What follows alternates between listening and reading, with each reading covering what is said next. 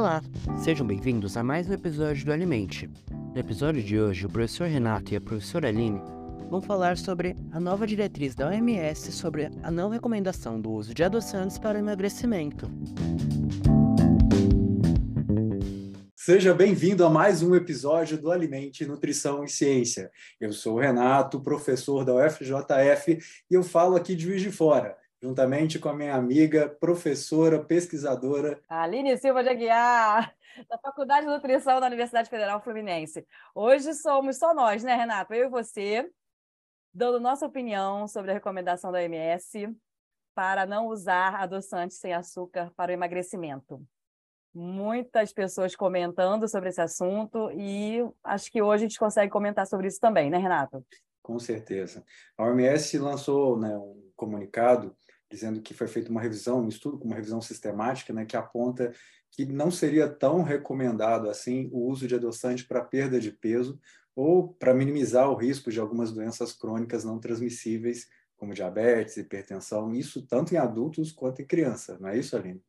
E o que, que você está achando disso? Sim, eu acho até assim, é uma recomendação bastante é, interessante né, para a nossa conduta como nutricionista, né, estudantes de nutrição e como consumidores, e principalmente porque a população tem excesso de peso, mais de quase 50% das pessoas têm excesso de peso, e contando com a obesidade, 20% das pessoas, é, até no mundo. Então, a tendência é cada vez mais aumentar a obesidade. Então, a preocupação né, dos órgãos públicos né, para a saúde pública é falar, é, estudar a questão do, do acesso ao açúcar, né? E a OMS traz essa recomendação do adoçante. Quando a pessoa pensa em emagrecer, ela coloca, inclui o adoçante na sua alimentação e tira o açúcar da dieta como substituto do açúcar. Mas pelo estudo, pela revisão sistemática, né, que fez aí algumas pessoas comentando também sobre o tipo de estudo que foi feito, né, com um recorte com ensaios clínicos randomizados, estudo coorte, caso controle, e olhando só o ensaio clínico em si, mostrou que pessoas que usaram adoçante reduziram apenas 710 gramas é, no seu peso, ou 0,14 quilogramas por metro quadrado no IMC. Então, o impacto é muito pequeno, mas assim, é um estudo de ensaio clínico, então a, a intervenção é só o adoçante. É, você tem que pensar no conjunto né, do estilo de vida para se propor um emagrecimento, né? pensando assim, ah, vou fazer dieta, vou emagrecer só retirando o açúcar e substituindo por adoçante isso não, não repercute muito na, na resposta, né? na, na intenção.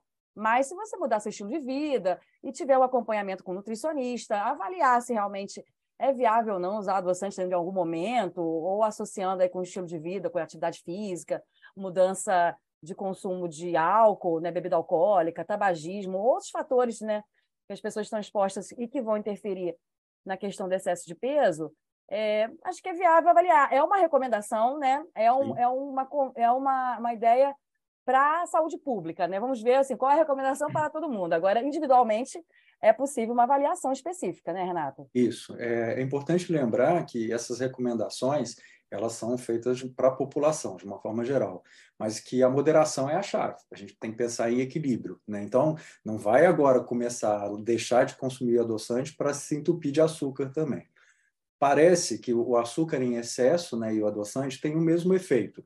Então, o que a gente aconselha é que se faça realmente uma avaliação, que a individualidade seja observada e que você não consuma nem muito açúcar, nem muito adoçante. Uma das grandes questões que eu acho que a gente percebe com o uso de adoçante é a palatabilidade. Quando você começa a consumir adoçante, você tende a consumir em excesso e aí você dificulta com que as papilas né, da língua, que, que percebem o sabor, que elas fiquem mais refinadas. Então, o açúcar faz a mesma coisa, e o adoçante também. É, há muito tempo já, em Viçosa, na UFV, a professora Josefina Bressan já estudava sobre a importância dos adoçantes. Se eu não me engano, a aluna de, de doutorado dela, Sandra Bragança, fez um trabalho sobre isso e mostrava exatamente isso, que o adoçante ele poderia, inclusive, levar o indivíduo a ter fome exatamente porque na ânsia de comer eh, algo que é doce, ele usa o adoçante, mas não tem caloria, mas o organismo parece não entender isso, e aí começa a fazer todo o processo de digestão. Só que como não tem caloria, você acaba perdendo caloria, compensa aumentando a fome. O que eles tinham visto, isso há mais de 10 anos atrás, é que é, depois de um ano, o uso de adoçante não tinha mais impacto sobre a alimentação ou sobre o aumento ou a diminuição do consumo calórico e que as pessoas voltavam mais ou menos ao mesmo peso. Então, depois de um ano, o adoçante não fazia efeito. O que eu penso, Aline, é que é, isso é uma questão de saúde pública. Né? Eu não sei se você concorda comigo. A gente precisa, antes de colocar uma determinação dessa, pensar em medidas de saúde pública. E a gente tem que pensar no nutricionista como a base né, de todo o processo de educação, de saúde, para que as pessoas possam mudar os hábitos alimentares. E mudar hábitos sem educação nutricional, sem uma orientação, é muito difícil. Nutrição não é tão simples quanto as pessoas estão achando. Né? Eu não sei o que você pensa sobre isso. Concordo, claro, e também penso na indústria de alimentos, né? Eh, esse impacto também na, na produção de produtos né, alimentícios com muito açúcar e até os que vêm com, com o chamariz, né, diet light, que tem um público cativo, né, que acaba consumindo por conta de achar que vai promover o emagrecimento, mas enfim, né, não tem esse impacto. Então, assim, é, a questão é tanto, é tanto específica, né, e quanto também é, sobre, e vai até além, né? A questão política também, lá em Brasília, taxação de ultraprocessado, tem toda uma discussão que, que precisa ser feita a, e precisa mudar, né? Para quando a gente pensa numa melhora é, uhum. da saúde pública em relação ao excesso de peso, que vai gerar outras doenças crônicas que a gente já sabe, né? É, precisa ficar claro que né, eu e a Aline não é contra a indústria, né? É que a gente tem uma posição muito, muito, muito clara sobre isso. Por exemplo, a gente fez um trabalho de, de obesidade para avaliar o rótulo dos alimentos light diet. E aí foram avaliados é, bastante produtos e 68% dos produtos para diabéticos tinham maltodestrina. Para quem não sabe, maltodestrina é um tipo de carboidrato que não é classificado como açúcar. Só que ele tem um alto índice glicêmico. O índice glicêmico é a capacidade que o açúcar tem de aumentar a glicose no sangue, o açúcar do sangue. Então, quanto mais alto esse índice glicêmico, pior é esse alimento para pessoas que vivem com diabetes. E aí, 68% dos produtos industrializados feitos para diabético, com o selo de diet, tinham maltodestrina. Por quê? A Anvisa diz que açúcar são duas moléculas, né? Maltose, glicose, sacarose, é, tudo isso combinado, né? Frutose, tudo isso combinado. Então, se são duas moléculas, é açúcar. Passou de duas moléculas, não é açúcar. Então, eles não têm que declarar que tem açúcar. E podem colocar que é diet. Só que xarope de milho, maltodestrina, açúcar invertido, tudo isso entra com um índice glicêmico muito alto, prejudicando, então, a adesão ao tratamento, prejudicando a glicemia desses indivíduos. Eu acho que a grande questão da indústria hoje é falta de transparência. Né? Existe um lobby muito grande para não colocar as coisas no rótulo. Né? Por que, que não vai colocar? Tem que colocar, a gente quer saber o que a gente está comendo. E a gente tem que decidir. E aí vem o papel do nutricionista de orientar. Hoje a gente sabe que todas as doenças crônicas elas são é, principalmente causadas por uma má alimentação. Estilo de vida, tudo isso importa. Né? E aí, quando você pensa que você não tem uma informação que é crucial para que você possa fazer uma escolha para melhorar a sua condição de saúde, é meio complicado, né? Não sei, não sei o que a Aline pode falar mais sobre isso, mas eu acho que eu, eu gosto de ouvir ela quando ela fala sobre, sobre essa parte mais politizada. Não, é sempre que você fala, eu concordo, Renato, porque a gente aqui, por isso que a gente é parceiro há anos, né? Porque a gente comunga das mesmas ideias, né? A gente concorda. Uma coisa também que vem é, preocupar agora é a leitura dessa, dessa informação, né? Que a OMS não recomenda os, os adoçantes, por pessoas diabéticas, como você falou. Sim. Então, para os diabéticos, essa recomendação não vale, pode usar o adoçante, né? A gente não tem evidência científica que demonstre que o adoçante é, leve a câncer ou leve a alguma doença cardiovascular é, ainda não tem. Tem alguns estudos com animais, né? Mas assim, para um estudo que a gente consiga fazer um recorte específico para falar que o adoçante está gerando alguma doença, assim, um impacto de doença grave específica, a gente ainda não tem. Tem assim algumas alterações metabólicas, né? Tem algumas alterações de tireoide, né? Que alguns estudos mostram, mas é, ainda assim, não dá para a gente ter evidência. Então, o diabético continua usando o seu adoçante com recomendação do nutricionista, tudo direitinho, acompanhamento né, mensal, quinzenal, como vocês devem fazer de, com a equipe médica, né, equipe multiprofissional acompanhando a enfermagem, isso é sempre muito importante. Mas agora a gente tem que ficar atento com isso. Eu estou vendo muitos comentários das pessoas na, nas redes sociais falando: ih, meu pai que é diabético agora falou: ih, agora não vou usar mais o adoçante, vou usar o açúcar. Aí vem a saúde pública de novo, com essa preocupação, não a, a OMS, né, divulgando, e os meios a, de comunicação repassando essa informação, né? Como que isso sai no jornal, nas redes sociais, no WhatsApp, né, que manda a informação. Então, a gente da área acadêmica, que eu fico muito no pé da divulgação científica, que é a missão nossa aqui, né, Renata? Sim. É tentar, tentar ajudar a, a esclarecer esse, o que está acontecendo. E a gente está estudando isso há muito tempo, né? Não é de hoje. A gente é nutricionista há bastante tempo. Eu acho interessante porque com essa, com essa divulgação da OMS, o que pode acontecer é cair num descrédito. Porque como ela divulgou né, e não, não fez um planejamento, não deu uma alternativa, e eu acho isso muito importante quando se fala de nutrição, é que na nutrição não se pode proibir nem mandar não fazer algo se você não tem uma alternativa para aquilo. E como a OMS não deu uma alternativa, ela falou: ah, estimula a alimentação natural, é, comer a orientação individualizada. Tá, mas fazer a população que foi treinada desde criança comer açúcar, parar de comer açúcar e não ter outro substituto é um pouco complicado. Então, no caso do, dos, dos diabéticos, a recomendação é continue consumindo o adoçante, continue fazendo contagem de carboidrato, verificando a sua glicemia e só consuma açúcar sob orientação do nutricionista.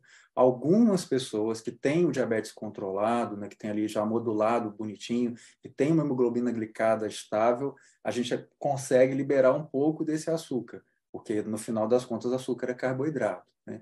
E quando você usa insulina, você também coloca isso né, no, no, no cômputo da insulina. Mas, principalmente, né, não faça nada sem uma orientação, porque senão você vai sair de um lugar que não é tão bom para um lugar pior.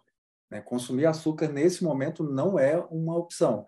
É, também ficar sem consumir nada, eu acho difícil de ter adesão. Então, a gente precisa conversar um pouco mais sobre isso.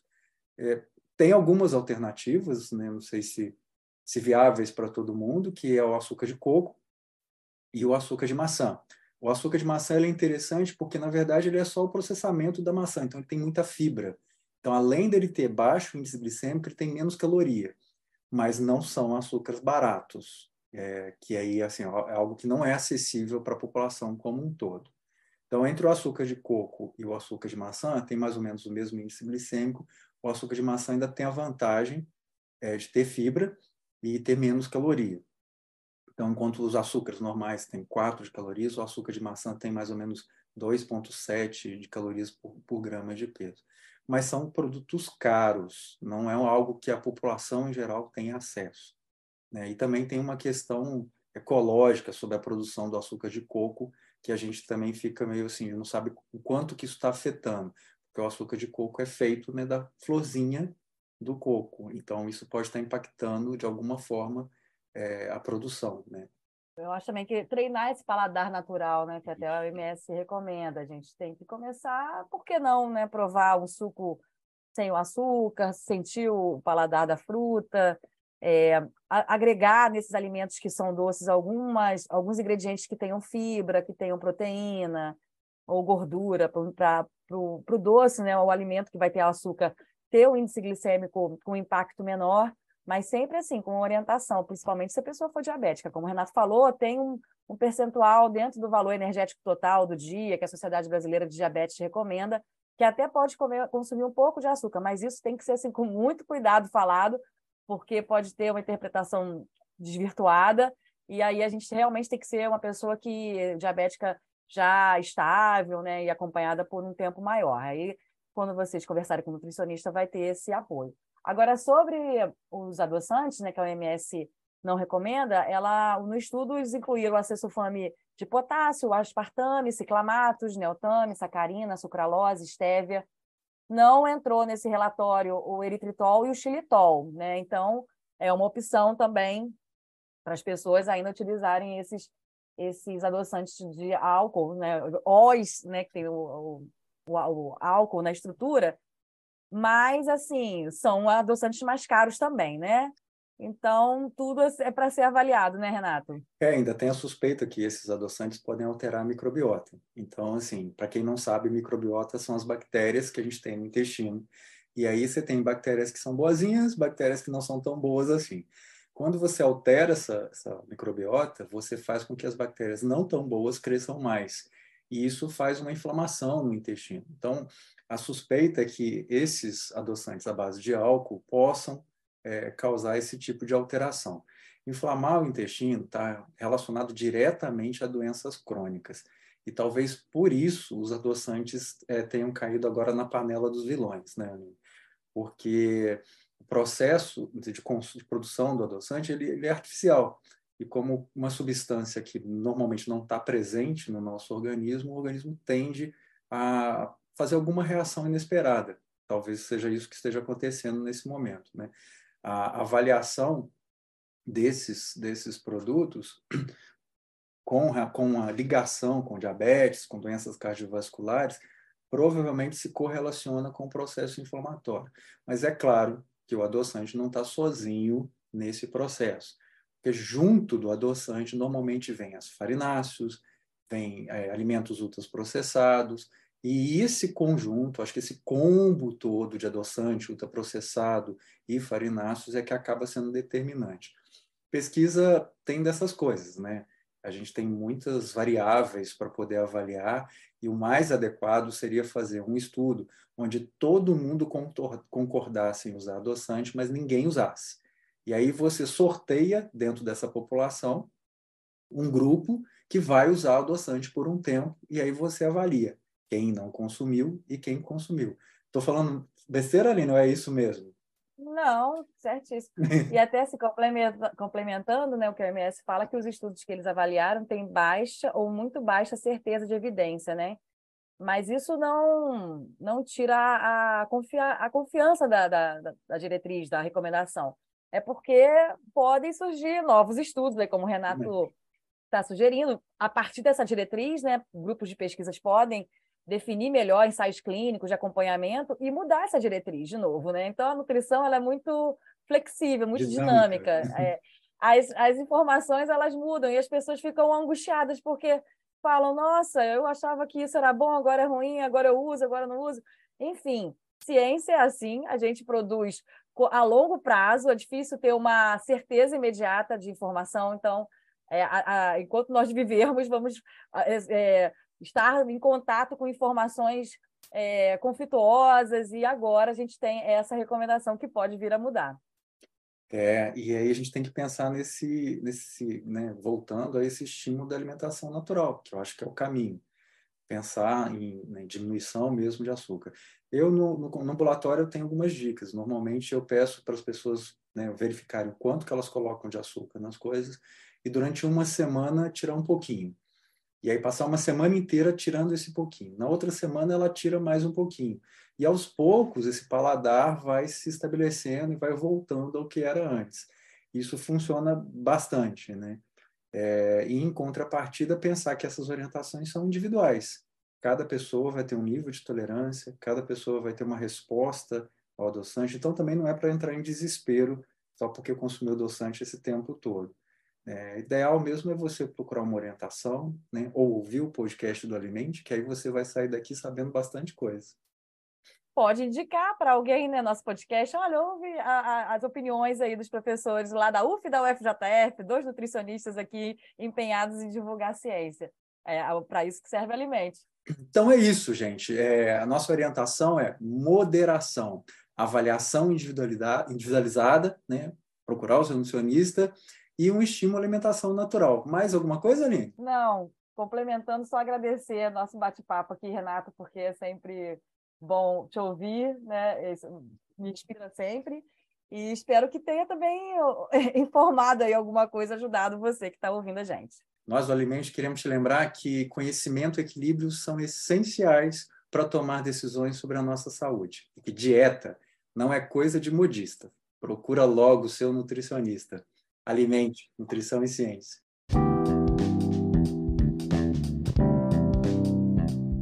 E este foi o nosso episódio. Esperamos que tenham gostado.